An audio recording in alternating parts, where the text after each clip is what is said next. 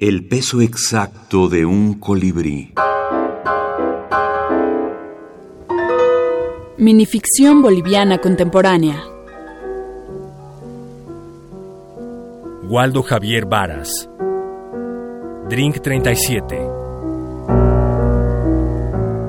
Lucas sintió un río que navegaba con fuerza desde su estómago y mojaba su corazón calmando de cierta manera el incendio forestal en sus arterias. Las aguas rápidas subían por su garganta y el 96 apretaba los dientes para no dejar escapar las aves en fuga de la inundación que las perseguía.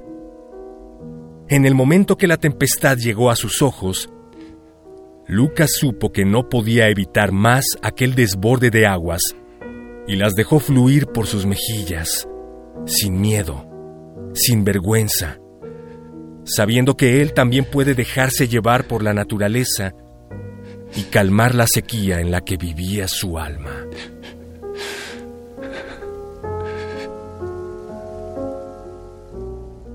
Tomado de Antología Iberoamericana de Microcuento. Compilador, Homero Carvalho Oliva. Bolivia, noviembre de 2017. Pues para mí, la microficción es el fantasma de la narrativa y los lectores somos el lugar de sus apariciones, parafraseando a Juan José Arreola.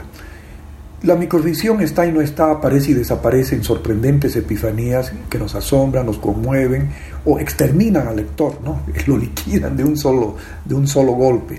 Por eso yo creo que la microficción es la quimera de la literatura. Es un fantástico cruce entre la narrativa y la poesía. No interesa tanto lo que se escribe como lo que no se escribe. Interesa mucho más lo que se deja de decir, lo que se sugiere.